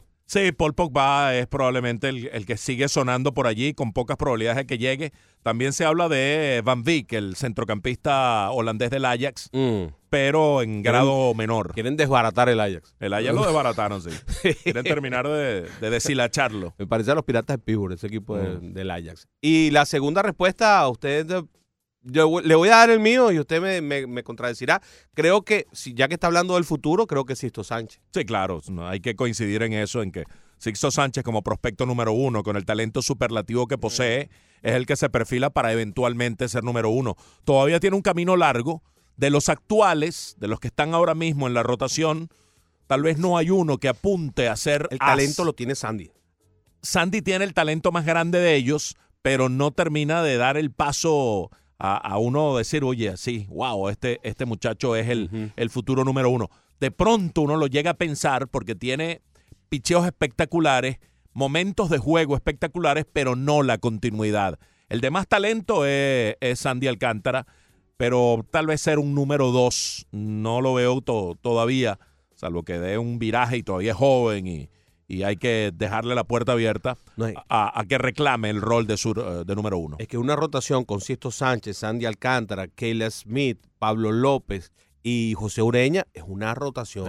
Está sacando a Jordan Yamamoto, a Eh, Zach Gallen, bueno, a Trevor Rogers, que es otro muchacho que viene de ligas menores enseñando cosas importantísimas. Guzmán, eh, vaya, mira, las Pitcher filiales hay. de los Marlins están llenas de talento en cuanto a picheo. Pitcher hay, Y pitcher hay. JJ Bleday es la gran esperanza de ofensiva. pero pero muy probablemente pitcher como Ureña, pitcher como, como ese tipo de lanzadores terminen saliendo del equipo para buscar nuevos bates, nuevos, nuevas garrochas que puedan ayudar un poco a este equipo que, que lo necesita y lo necesita, eh, es evidente que es necesario. José Antonio Mora dice, sería comprador, estoy respondiendo a la encuesta, como lo han hecho los Piratas de Pittsburgh en el pasado, que tenían la clasificación en la mano y hacían cambios en pro de abastecer el roster y bajar la nómina. Vendo Bungarner para abastecer el roster actual y las granjas. Rafael Samper dice, al Panda, donde le va bien es en San Francisco. Y es verdad, le fue muy mal en Boston, una experiencia que casi acaba con su carrera, terminó regresando a los gigantes, lo recibió Bruce Bochy de vuelta y ha tenido un resurgir gracias a San Francisco. Alguno, algún equipo que esté interesado en él tal vez le tenga un poquitico de temor a esa situación, ¿no? Sí, señor, le tengo un poquitico de temor, pero eh, un bate a estas alturas que hace falta y un bate económico. Sí, es salario mínimo. Exacto. Salario mínimo. Es salario mínimo, es un, es, es un alquiler con un bate que te puede ayudar a salario mínimo. Yo creo que es una muy buena idea. Yo creo que muchos equipos podrían dar un buen prospecto por ese tipo de negocio. Por eso es que te lo decía antes, ¿no?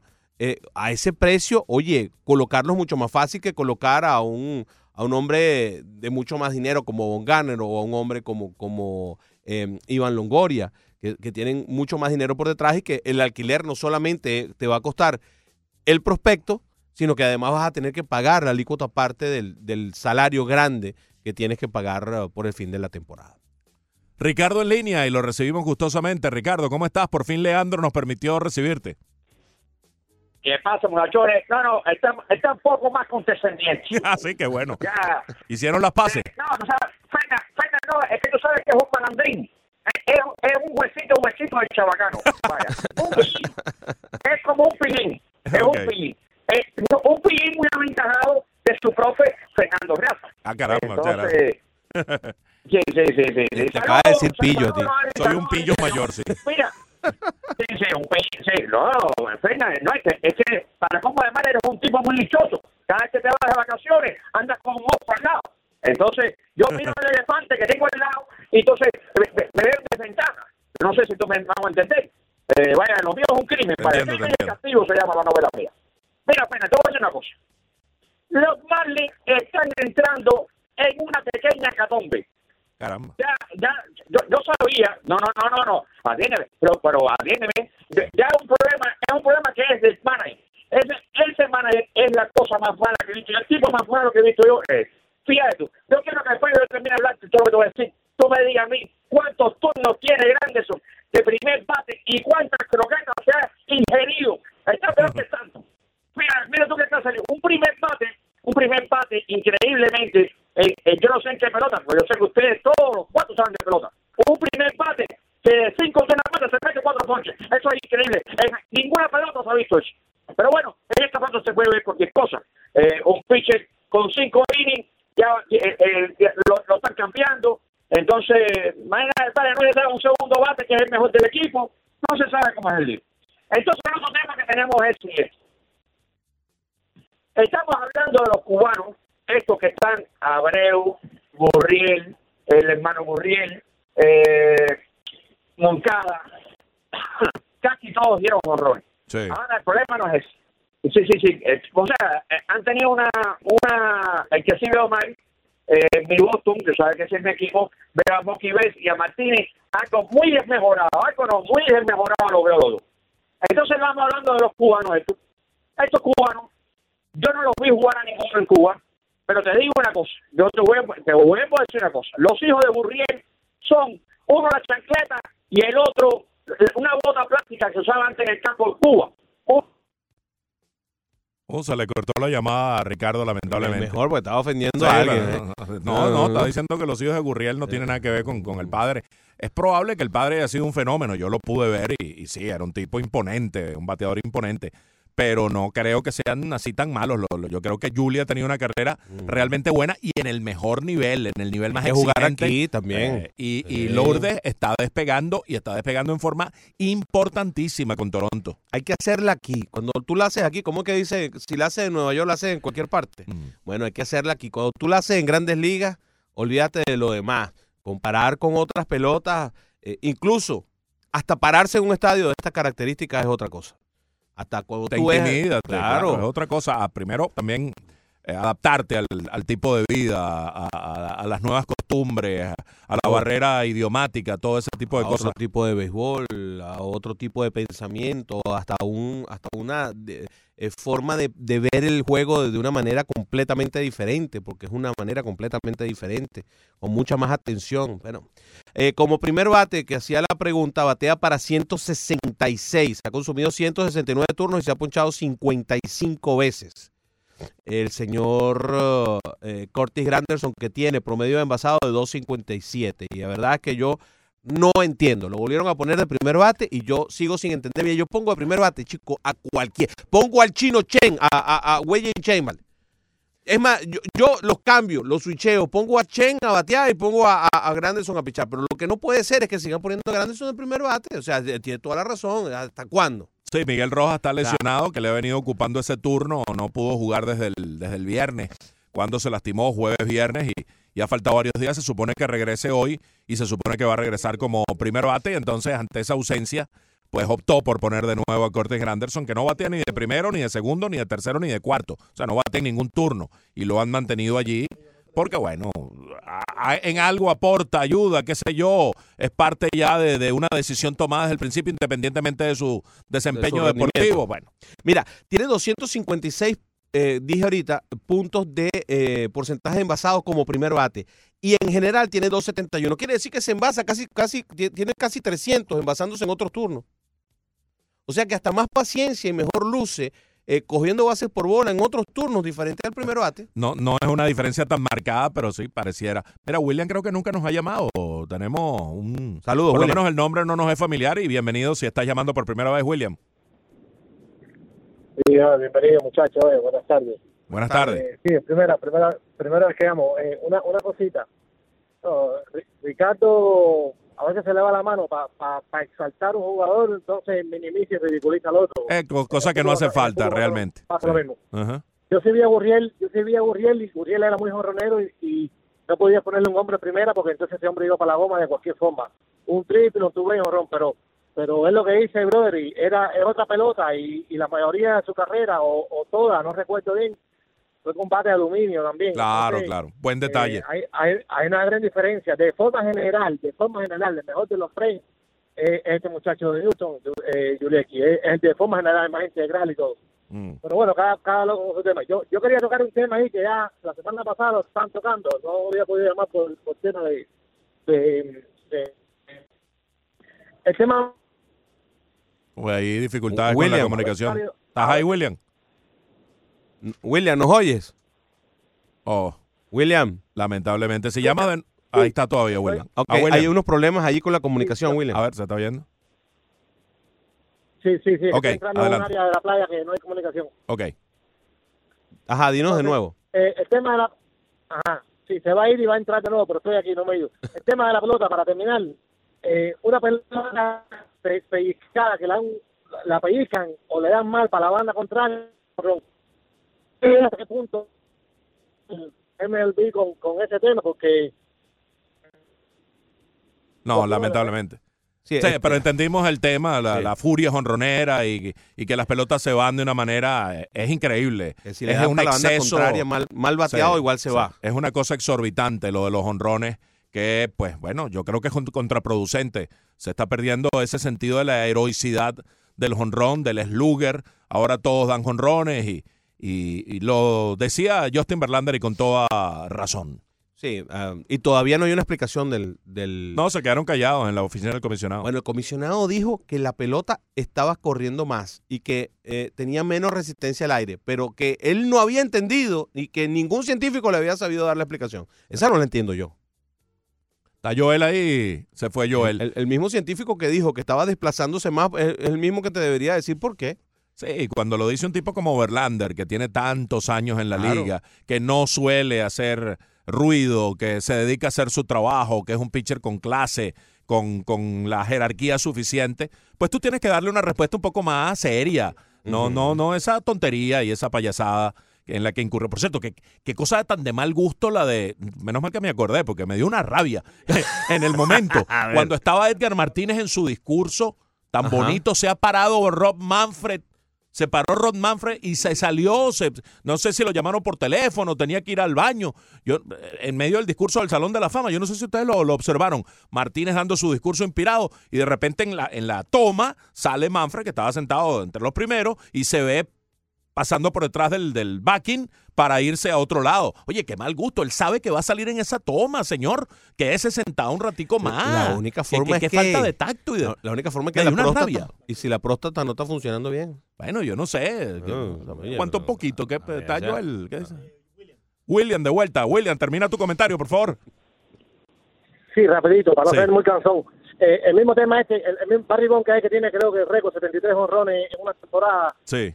Supongamos que ese año que dio 73 honrones, de esos 73 honrones, haya dado mínimo, mínimo 20 honrones y hayan llegado a la zona de seguridad. Con la pelota de hoy, estos 20 pelotas, esas 20 pelotas en la zona de seguridad se hubieran ido. Había dado hubieran- 90, sí. Entonces hubiera terminado, por ejemplo, con, con, sí, con 103 o 120 honrones en una temporada. Sí, Entonces, bueno. eh, eh, no, no, estamos siempre detrás del pelotero, del, del, de, que, de que no puedes ingerir nin- nin- ninguna sustancia que le dé poder sobre los demás, ¿no? Entonces te meten una pelota viva. Y yo creo que el récord de esta gente y de estos monstruos que, con pelota muerta, con menos tecnología y menos todo, va a estar en peligro en cualquier momento. Era eso lo que quería decir. Saludos. Gracias. Eso si hubiera sido una mezcla absolutamente nociva. Esteroides con esta pelota. Barribón hubiera dado ch- 100. Y bate aluminio. Ah. Ya está, y lo, lo- lo acomoda todo. Ron Manfred es un necio. Necio.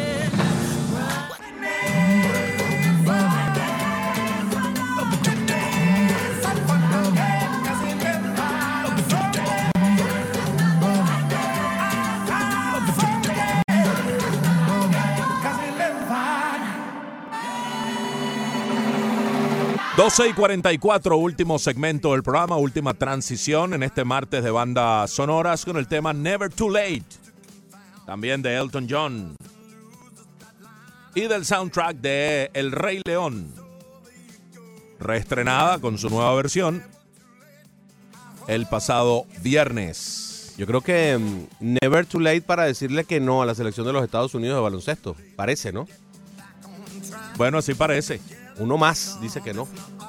Never Too Late de Elton John. Hoy las bandas sonoras en el menú deportivo a través de la 990 ESPN Deportes.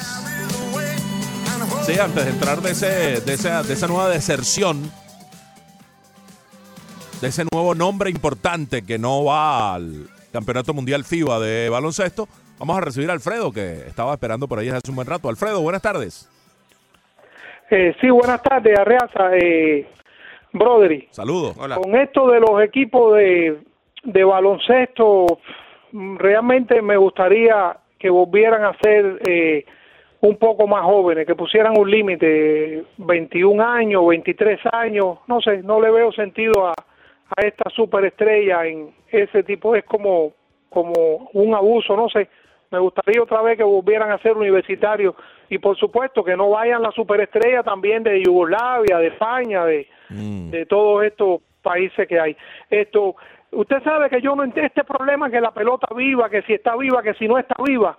Eh, ¿qué, ¿Qué le costaría a, a Verlander buscar, a ir a internet y comprar las pelotas estas eh, firmadas? digamos una pelota que esté firmada por tal atleta de los años 50, 60, 70, buscarse un buscarse un a un alguien privado que pudiera hacer un, un, un estudio de esas pelotas y las pelotas las hay todas, lo mismo de hace 5 años, 10 años, 20 años, 30 años y que las estudien, Que las comparen. que las pesen, que vean la dureza que tiene, la cantidad de hilo, el material que tiene, todo es, es- eso está ahí palpable, eso no hay que especular nada, eso es comparar las pelotas y eso, ¿qué le cuesta a él pa- pagar ese estudio? Comprar cuatro o cinco pelotas y pagar el estudio. Ok, gracias. Gracias, Alfredo, por, por ese comentario. Rafael Samper dice, creo que la razón para toda esta cantidad de honrones en la MLB es que si te fijas bien, ahora la gran mayoría de los beisbolistas son muy atléticos. Parecen unos armarios de lo grandes que están. Eso es otra muy buena explicación para eso. Hay una mejor alimentación, hay un mucho mejor trabajo. Eh, los, eh, eh, eh, los equipos se han dado a la tarea de poner eh, entrenadores personales prácticamente para cada uno de los, de los jugadores durante toda la campaña. O los toman ellos, o los contratan ellos por su cuenta. Correcto. Y Y hay un- hoy día llegan al sprint training no a ponerse en forma física, sino a ponerse en forma de juego. Exacto. Porque ya físicamente llegan en una gran condición. Los peloteros antes no.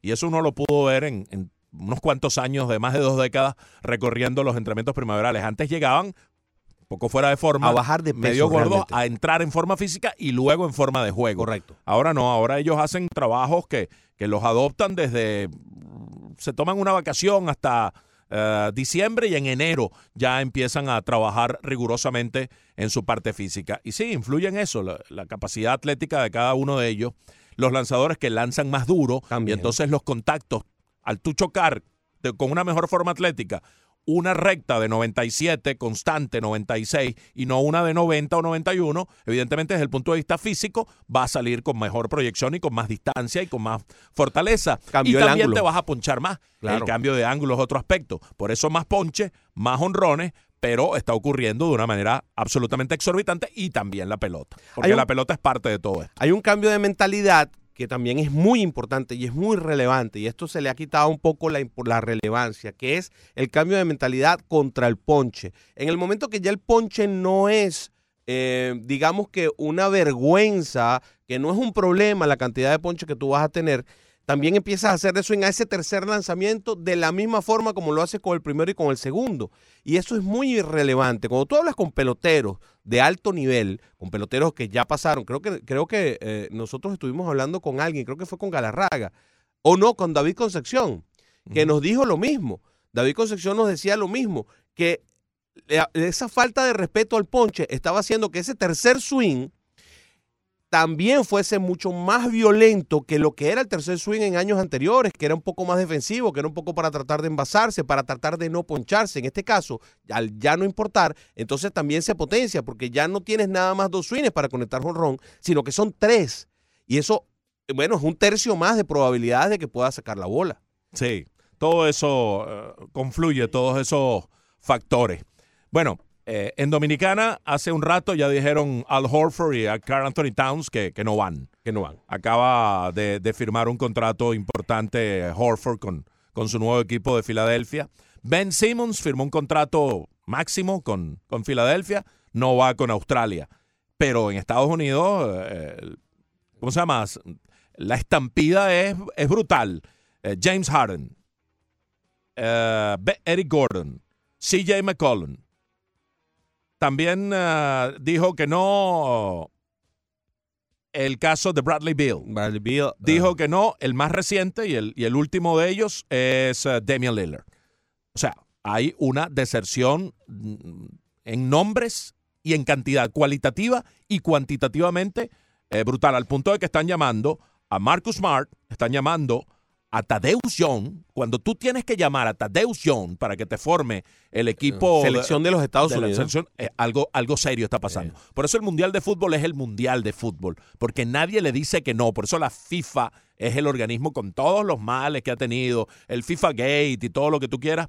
Vaya, es una organización que convoca y que no tiene a nadie por arriba. En cambio, la FIBA eh, tiene por arriba a los equipos de la NBA. El, el béisbol de las grandes ligas que inventó el Clásico Mundial tiene a su propia MLB por arriba y a los equipos. claro. Entonces, eh, por eso es que el Mundial de Fútbol es el Mira, Mundial de Fútbol. Son tan raros los jugadores que le dicen que no a selecciones nacionales que uno, uno hasta los recuerda. Eh, Uno puede recordar a Johan Cruyff diciéndole que no a la selección de Holanda en el 78. Sí, pero ya había jugado el 74 Exacto. y consideró que había cumplido su ciclo. Sí, pero, Son pero- razones de otro tipo. pero uno lo recuerda. Sí. Porque no es normal, no es natural. Que Juan Román Riquelme diciéndole que no a la selección argentina. Cosas como esa uno las recuerda eh, eh, tremendamente. Vela en México diciéndole que no a la selección mexicana. Hay cosas que, que son realmente relevantes, pero es que aquí cualquiera le dice que no. Ahora, eh, si oímos que quién fue el oyente que dijo que, que mejor no, no fueran los, ahora mismo no recuerdo el nombre. Eh, creo que fue Alfredo, sí. Alfredo. Alfredo, eso le quitaría más relevancia al, al torneo y lo haría injusto para el público que va a ver a, su- a sus grandes jugadores. O sea, imagínate a España sin Ibaka, sin, Gasol, sin los dos Gasol, sin, sin Ricky Rubio. Vaya, este, ¿a quién vas a ver?